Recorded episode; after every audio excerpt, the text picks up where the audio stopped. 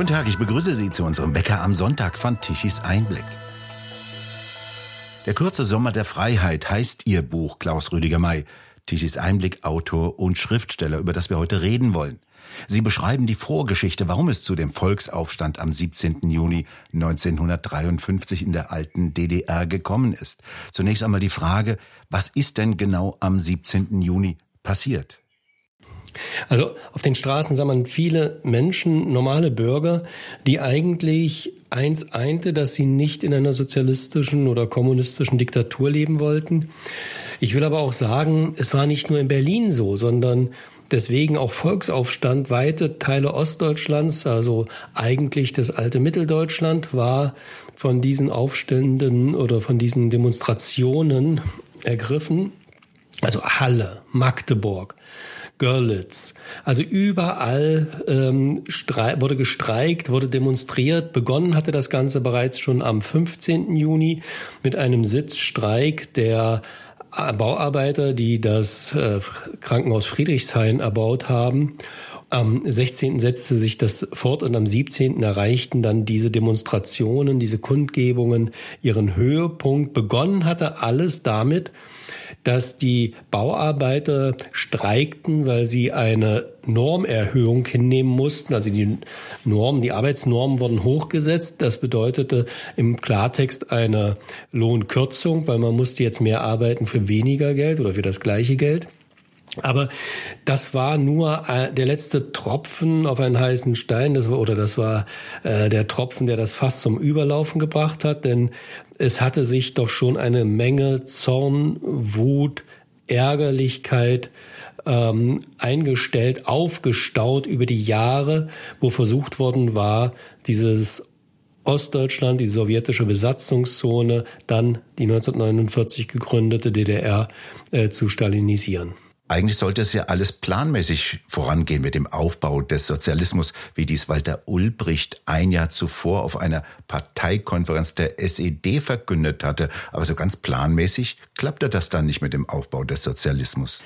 Zumindest nicht in der Vorstellung der Partei Oberen, wie Sie sich das vorstellten, weil weder Wirtschaft noch so funktioniert, noch Menschen so leben wollen. Man muss ja sehen, dass zwischen 19 1945 und 1952 in der sowjetischen Besatzungszone äh, Step by Step by Step äh, die, die Macht der SED, also anfangs der KPD, dann der SED, durchgesetzt worden war und natürlich mit Hilfe sowjetischer Panzer und mit Hilfe des sowjetischen Staatssicherheitsdienstes.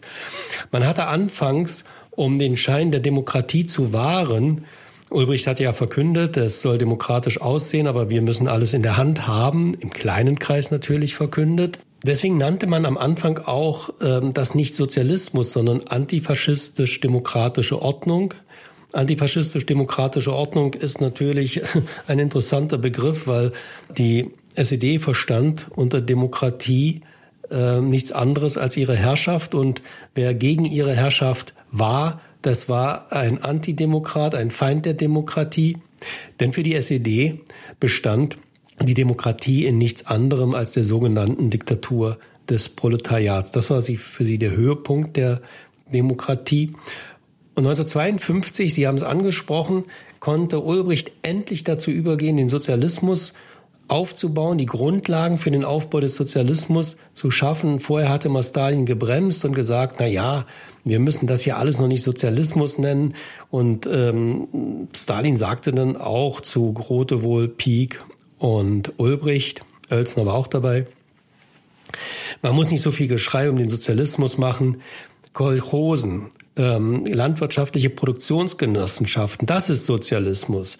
Staatseigentum, VEBs, staatseigene Betriebe. Das ist Sozialismus. Das heißt, Stalin hatte ganz klar gesagt, redet nicht so viel über den Sozialismus, sondern ähm, schafft sozialistische Produktionsverhältnisse, schafft eine sozialistische Produktionsweise. Denn wenn alles nach sozialistischen Regeln läuft in der Wirtschaft, dann kann das politische Leben nicht anders sein. Dementsprechend wurde verstärkt ab 1952 begonnen, die Bauern, die gerade auch ihr Land durch die Bodenreform bekommen hatten, in landwirtschaftliche Produktionsgenossenschaften zu treiben, den LPGs, Und gleichzeitig wurde die Verstaatlichung von Unternehmen fortgeführt. Man hat eine härtere Besteuerung von Selbstständigen und Unternehmern durchgesetzt. Man hat die Strafmaß und die Strafbarkeit für Lappalien unglaublich erhöht durch das Gesetz zum Schutz des Volkseigentums. Also sie konnten dann auch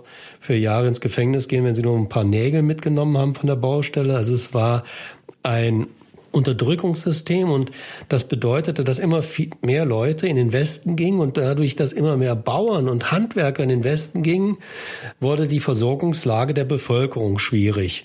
Und das hatte interessanterweise man aus der Sowjetunion, das hatten ähm, Stalin und Beria, das hatten die verfolgt und dann hatten sie gesagt, also hm, seid mal ein bisschen vorsichtig und dann sollte die SED die wurden einbestellt und die sollten dann äh, Ulbricht wieder und Pieck und Grote wohl und die sollten dann wieder äh, ein wenig Selbstkritik üben und die Maßnahmen zurückfahren.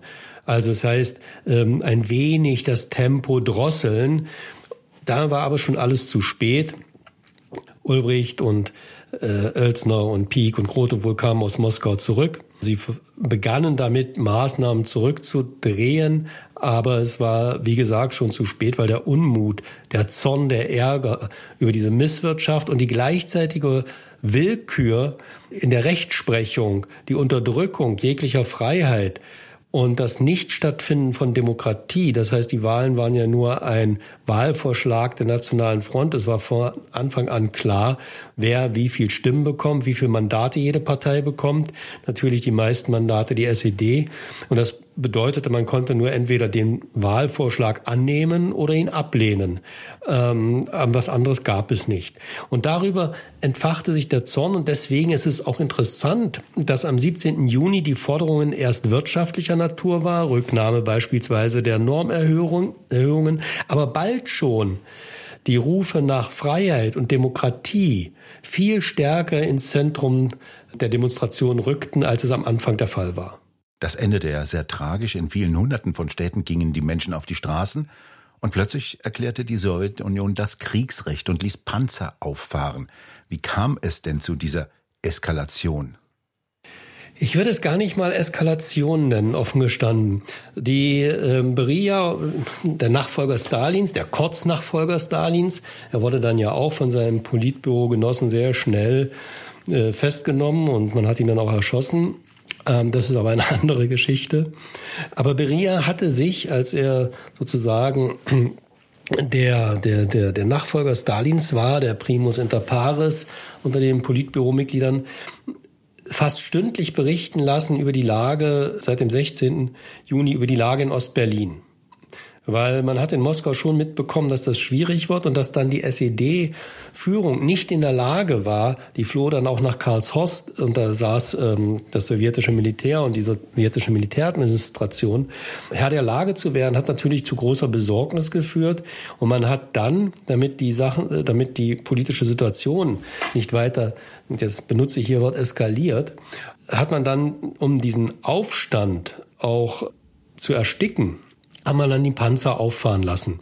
Das heißt, die Eskalation ging eben nicht von den Demonstranten, von den Bürgern aus, die eben normale Dinge forderten wie Freiheit und Demokratie und die auch nicht mehr wollten, dass die SED regiert. Und eine der Losungen war, war ja auch, der Spitzbart muss weg. Damit war Ulbricht gemeint.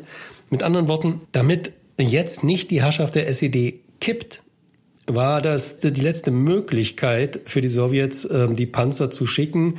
Es waren 16 Divisionen im Einsatz, die diesen Aufstand niederschlug. Sie beschreiben ja die Vorgeschichte dieses Aufstandes in Ihrem Buch Der kurze Sommer der Freiheit anhand von Einzelschicksalen, die heute weitgehend unbekannt sind. Viele waren Studenten an der Leipziger Universität und sie waren eigentlich ursprünglich ja voller Hoffnung und Zuversicht, eine neue Zeit habe begonnen. Verständlich, nachdem sie gerade das Dritte Reich überstanden hatten. Sie wurden auch Mitglied in der SED und steckten voller Ideale, aber schon relativ schnell haben sie gemerkt, dass rasch eine systematische Verfolgung von Andersdenkenden einsetzte. Tja, und der SED-Staat ging sehr brutal mit ihnen um. Was haben die denn aus Sicht der damals Herrschenden falsch gemacht? Das Buch heißt Der kurze Sommer der Freiheit deshalb, weil 1945 im Mai war ja das nationalsozialistische Deutschland besiegt. Der Nationalsozialismus war beendet. Und äh, für, für manche war das auch traumatisch, die daran geglaubt haben. Aber es gab dann doch auch viel, für viele, die trotz Trümmern und trotz schwieriger Versorgungslage doch auch eine Hoffnung damit verbunden hatten, dass endlich diese Diktatur vorbei ist, dass sie frei atmen, frei leben, ähm, Gelassenheit, Spaß und Freude haben konnten. Und natürlich eine junge Generation, wie beispielsweise die Studenten der sogenannten Belter Gruppe, die 1949 zu studieren beginnen, die sind die Generation 1929, 1930. Die haben im Grunde nichts anderes kennengelernt als den nationalsozialistischen Staat. Und interessanterweise diese jungen Leute, über die ich auch geschrieben habe, die waren nicht begeistert Hitlerjungen und waren nicht, haben sich nicht hervorgetan in dem Ganzen. Also einer beispielsweise, Werner Gumpel, der Sohn äh, des Chefarztes der Klinik, Annaberg-Buchholz, der erzählte mir die Geschichte, sein Vater hätte 1933 eine Flasche guten französischen Rotweins gekauft, in den Keller gelegt und gesagt, den trinken wir, wenn Hitler das Schwein tot ist. Und Werner Gumpel erzählte dann weiter, 1945, als die Nachricht vom Tode Hitlers eintraf, wurde diese Flasche Rotwein geöffnet und es war der erste Rotwein, den Werner Gumpel, der 15-Jährige, in seinem Leben getrunken hat. Und plötzlich diese jungen Leute fangen an, sich zu engagieren in den antifaschistischen Jugendausschüssen.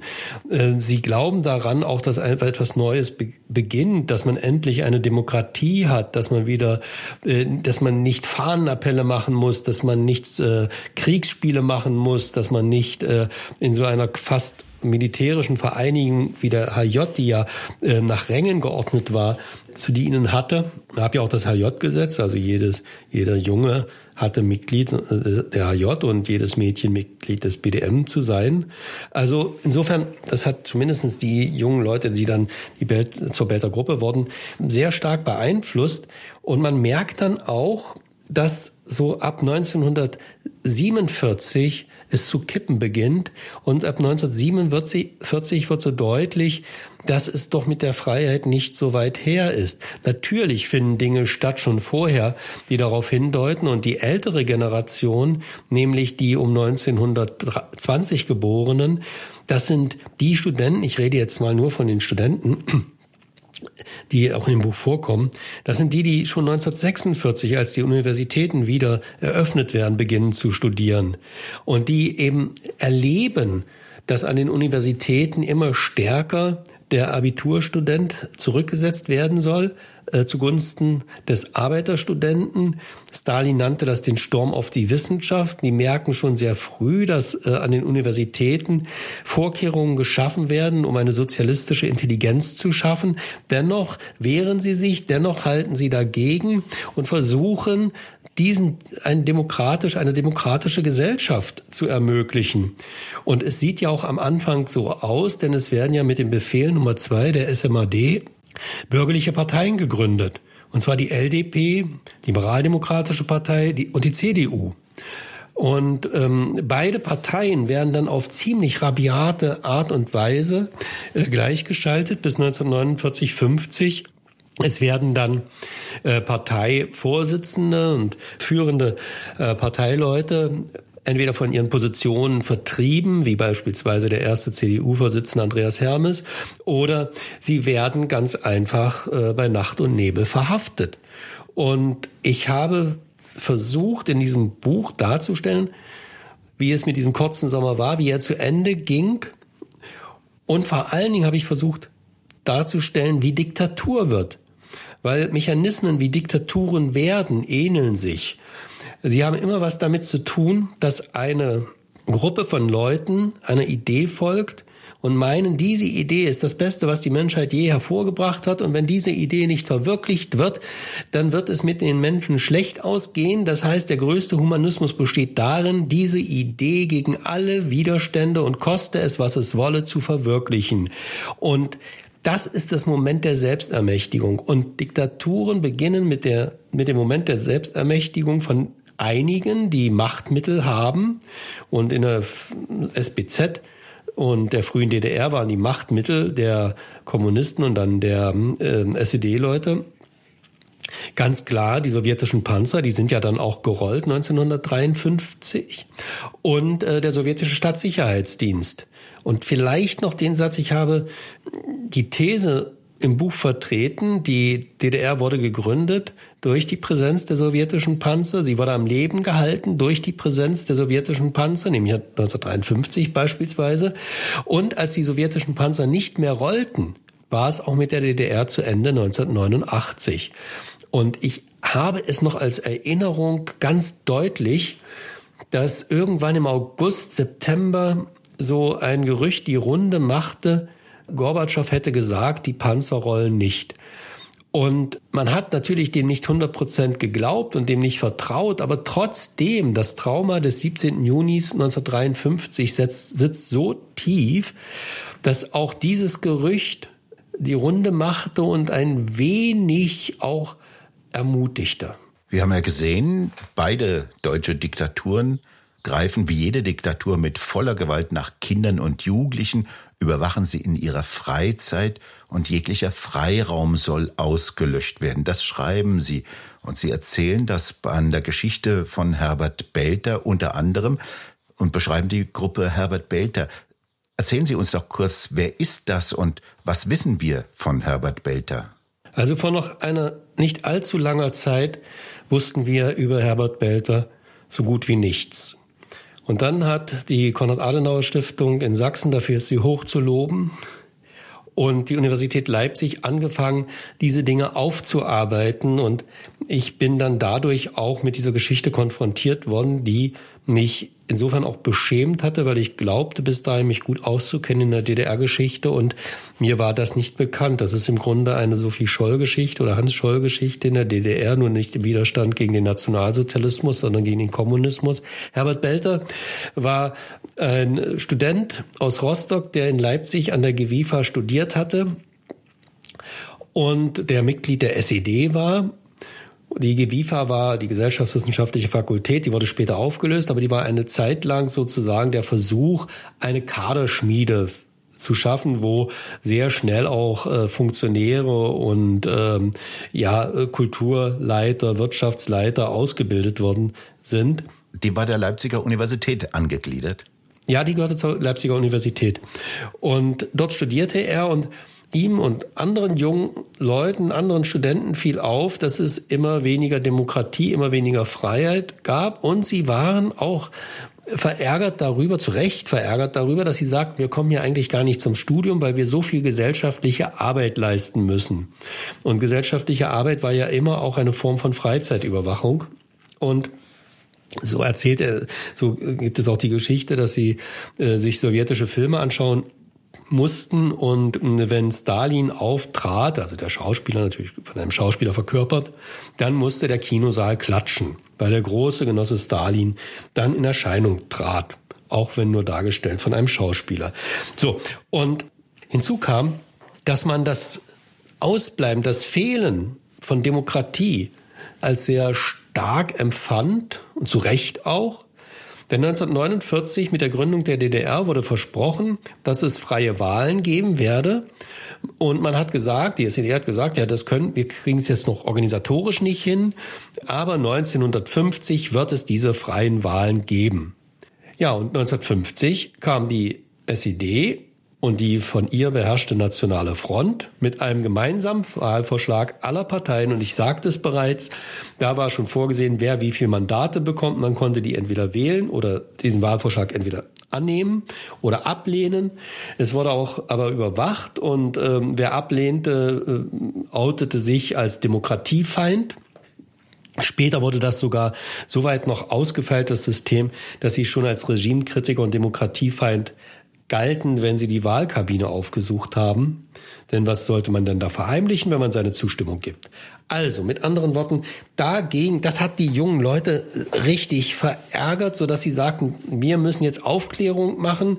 Sie haben dann äh, drei Artikel geschrieben, die im RIAS gesendet worden sind. Sie hatten verbotene Literatur, beispielsweise Tarndrucke. Sie müssen sich vorstellen, da war ein kleines viereckiges Heftchen, da stand draußen drauf auf dem Umschlag die 1848er Herweg, Freilichgrad, so. Und wenn Sie es aufgeschlagen haben, dann stand dort George Orwell 1984. Das war eins von diesen. Es gab mehrere davon. Es gab Aufklärungsliteratur, der NKWD-Staat beispielsweise oder die wirkliche Geschichte der KPD. Das hatten Sie, das hatten Sie auch als Material vom RIAS. Sie hatten Verbindung zu dem damals jungen Journalisten Gerhard Löwenthal. Und, ähm, und nun passierte aber folgende, ja, geradezu tragische, traurige, absurde, schlimme Geschichte. Herbert Belter und ähm, Helmut Dominil waren am 4. Oktober unterwegs und haben Flugblätter verteilt. Auf dem Rückweg äh, liefen sie einer Streife in die Arme die übrigens deswegen auch so ein erhöhtes Aufkommen hatten, diese Streifen. Und es wurde eben sehr viel kontrolliert aus zwei Gründen. Erstens standen die Wahlen, die unfreien Wahlen vor der Tür. Und zweitens war in Leipzig schon Wochen vorher sogenannte Hetzbuchstaben aufgetaucht. Äh, können Sie sich vorstellen, was Hetzbuchstaben sind? Das sind äh, lauter Fs ausgeschnitten, die man verstreut hat. F stand für Freiheit. So, und das waren diese Hetzbuchstaben, deswegen hatte man stärker patrouilliert. Und man hat die beiden mitgenommen aufs Revier. Helmut Umenil hatte seinen Ausweis dabei, den hat man dann auch laufen lassen. Er hat den nächsten Zug nach West-Berlin genommen. Und Herbert Belter hatte zwei Westmark bei sich, er hatte keinen kein Ausweis bei sich und dann, und das ist, das werden Sie im Buch auch erzählt bekommen, ich habe den Brief auch abgedruckt, hat er einen Brief bei sich, einen harmlosen Brief, wie junge Leute sich Briefe schreiben, äh, von einem Freund aus Rostock, der inzwischen an der Freien Universität in Berlin studiert. Und dieser Brief ließ die äh, Polizisten stutzig werden und sie vermuteten sogar da eine Spionagegeschichte. Sie haben es dann ganz schnell den sowjetischen Behörden weitergemeldet. Es wurde eine Hausdurchsuchung vorgenommen bei Herbert Belter. Ja, und da fand man natürlich das gesamte Material und nicht nur das, man fand ein Notizbuch und in diesem Notizbuch hat Herbert Belter hat Herbert Belter alle ähm, seine Freunde und die Freunde von Freunden, die bei diesen, bei ihrem Protest und bei dem Versuch auf, für Aufklärung zu sorgen mitgemacht hatten. Also das, was später als Belter Gruppe bezeichnet worden ist, äh, neun Studenten, eigentlich zehn, der zehnte ist ja dann geflohen, Helmut Duminil, und dann wurde noch ein ein Freund eines Studenten, ein Tischlergeselle aus, aus Bad Lausig, mit Erhard Becker mit in die Geschichte mit hineingezogen. So, und äh, diese zehn jungen Leute wurden dann sozusagen in, Nacht und, in einer Nacht- und Nebelaktion verhaftet, dann nach Dresden transportiert, den sowjetischen Staatssicherheitsdienst übergeben. Interessanterweise, ich habe die Haftzettel gesehen, da steht überall immer drauf, dann übergeben an die Freunde. Mit Freunde waren der sowjetische Staatssicherheitsdienst, waren die Sowjets gemeint, aber da stand nicht übergeben an den sowjetischen Staats- oder an den MG, MGB oder an den NKWD oder wie auch immer, sondern da stand drauf an die Freunde. So, das kann man sich Orwellsch kaum ausdenken, aber das steht da so drauf. Dann wurden sie verhört von Verhörsprofis. Sie haben auch alles äh, gestanden und zugegeben. Äh, weil sie meinten ja gar nicht so viel zu gestehen und zuzugeben zu haben. Denn sie haben ja auch nun wirklich nichts getan und sie haben gedacht, wenn wir alles sagen, was wir gemacht haben, werden die merken, sie haben die Falschen gegriffen. Wir sind ja eigentlich nur kleine Fische, wir haben gar nichts getan.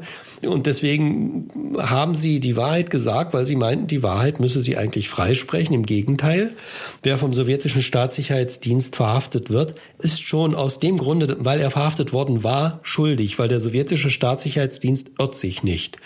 Und Sigrid Jenkner, einer dieser Gruppe, hat später mal den Scherz gemacht und gesagt, zehn Jahre Arbeitslager, das war für die ganz Unschuldigen, die so gar nichts gemacht haben. Und äh, das stimmt im Übrigen leider auch. Dann fand der Prozess gegen die neun Studenten und den einen äh, Tischlergesellen statt und neun äh, Tischlergesellen und die acht Studenten äh, wurden zum Arbeitslager verurteilt und nach, in die Sowjetunion deportiert, nach Vorkuta geschafft. Und Herbert Belter wurde zum Tode verurteilt und am 28. April 1951 irgendwann in der Nacht in der Butyrka im sowjetischen Gefängnis der Staatssicherheit erschossen. Was passierte mit den anderen Mitgliedern der Gruppe Belter? Der eine Teil kam 1953 zurück, nach dem Tod Stalins. Da gab es die erste Amnestie. Der zweite Teil 1956 ähm, als dann äh, Adenauer die letzten sowjetischen Kriegsgefangenen heimholte. Da sind, kamen die dann auch mit zurück. Sie waren kurz alle, bis auf Erhard Becker, der ist in der DDR geblieben. Die Studenten aber äh, waren kurz bei ihren Eltern und sind dann in den Westen geflohen, weil sie begriffen haben, dass sie in Ostdeutschland in der DDR keine Zukunft haben. Bei einem war es sogar noch eine schaurige Geschichte äh, was ich in den Akten gefunden habe, dann meinte der deutsche Staatssicherheitsdienst, das Ministerium für Staatssicherheit. Na, nun war der junge Mann, Wolf Grünberger, nun zur Umerziehung im, Lager. Das wird ihnen ja wohl dazu verholfen haben, ein sozialistisches Weltbild zu haben. Und sie haben ihn versucht, als IM anzuwerben. Und da hat auch er begriffen, dass für ihn hier in der DDR keine Zukunft ist. Er hat dann ähm, zum Schein gesagt, ja, er muss drüber nachdenken und dann, als der Termin war, zwei Tage später, wo man sich treffen wollte, hat er dann kurz vorher gesagt, ja, ich bin jetzt krank und äh, eine Woche später war er dann auch im Westen. Er konnte natürlich nicht sofort sagen, äh, das mache ich nicht, dann hätten sie ihn wieder einkassiert. Das heißt, er hat auf Zeit gespielt und seine Flucht dann geplant und sich dem entzogen. Und sie sind alle eigentlich dann im, im, im, im Westen ähm, haben sie weiter studiert und es sind alles erfolgreiche, angesehene Leute geworden, äh, Manager, ähm, Professoren. Äh, aber man darf nicht vergessen, in all dieser Erfolgsgeschichte von jedem Einzelnen, sie alle hatten, hatte die Haft geprägt, die unmenschlichen Bedingungen in Vorkuta und sie haben eine Zeit ihres Lebens darunter gelitten und wenn sie es auch einen Großteil ihres Lebens verdrängen konnten, hat es sie im Alter auch eingeholt, eingeholt, eben weil diese Traumata nicht äh, bearbeitet worden sind, weil es keine, ja, weil es da keine ärztliche Hilfe für gegeben hat, sondern sie mussten mit dem Schrecklichen, was sie erlebt haben, dann auch selbst in irgendeiner Weise klarkommen. Haben die das nochmal irgendwo niedergeschrieben in persönlichen Erinnerungen? Wissen Sie da was davon? Ja, es gibt, es gibt ein Buch von Werner Gumpel, der über seine Lagerhaft geschrieben hat. Auch Hans-Dieter Scharf hat darüber geschrieben. Das kann man äh, suchen. Ich habe dann aber weniger über die Lagerhaft geschrieben, weil das Buch endet erstens 1953 und es ist kein Buch über äh, die sowjetischen Straflager, sondern eben es ist ein Buch über die DDR, über die sowjetische Besatzungszone, darüber, wie von Anfang an und hinterhältig auch die Diktatur installiert worden war. Und ich erzähle das Buch ja auf zwei Ebenen. Ich erzähle einmal die, die Gesellschaftsgeschichte, wie das dazu gekommen ist. Und ich erzähle es aber im Vorrang ge gespiegelt aus den persönlichen Schicksalen der Studenten. Das ist nicht nur die Gruppe Belter, das sind auch ihre, äh, die Kommilitonen, die vorher dafür gekämpft hatten, dass Demokratie und Freiheit doch möglich ist, auch im Osten, Leute wie Werner E-Mails oder Wolfgang Natonek. Das wird alles erzählt und es war eine längere Arbeit an dem Buch, weil ich diese, diese Geschichten, diese Biografien zu einem Großteil auch aus ähm, Akten, aus Quellen, aus Archiven bergen musste dort. Also auch Quellen, die vor mir wenige oder auch gar keiner gesehen hat. Und das war natürlich auch äh, wenn Sie so wollen, ein Puzzle, was zusammenzusetzen war. Und dieses Puzzle, was zusammengesetzt ist, dann natürlich auch aus der Gesellschaftsgeschichte, ist die Erzählung dieses Buches. Der Weg in die Diktatur erfolge nicht zwingend über einen Putsch, sondern schleichend, schreiben Sie. Ist das das Resümee von Ihrer Arbeit? Ja, das ist äh, zum einen das Resümee der Arbeit. Zum anderen mh, hm, habe ich äh, da wiedergefunden, was ein sehr kluger Schriftsteller mal geschrieben hat, kurz zu Malaparte, ein deutsch-Italiener, äh, die Technik des Staatsstreiches 1932 und er hat damals schon, mit Blick auf Hitler allerdings, prophezeit, dass es in Deutschland nie zu einer Diktatur kommt über einen Staatsstreich, über einen bloßen Gewaltakt. Die Rolle des Catilina, des Verschwörers, ist in Deutschland nicht angesehen. Sie müssen legal an die Macht kommen, und dann können sie aber, wenn sie legal an die Macht gekommen sind, legal die Demokratie abschaffen. Das ist eigentlich eher kann man schon fast zynisch sagen, der deutsche Weg, nämlich die Figur des äh, plebiszitären Diktatoren. Wie aktuell sind diese Ereignisse?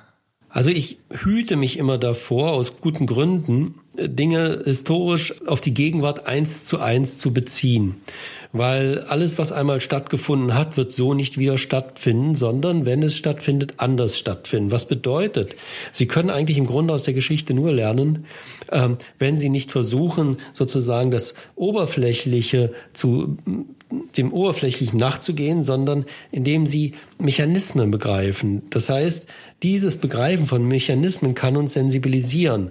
Und wo uns etwas sensibilisieren muss, ist überall dort, wo Freiheiten und Freiheitsrechte eingeschränkt werden. Wo uns etwas sensibilisieren und auch erschrecken muss, ist dort, wo gesellschaftliche Gruppen oder Bewegungen für sich das Recht beanspruchen, alle Gesetze aussetzen zu dürfen, nur weil sie einem höheren, größeren Ziel dienen oder einer großen Bedrohung zu widerstehen haben.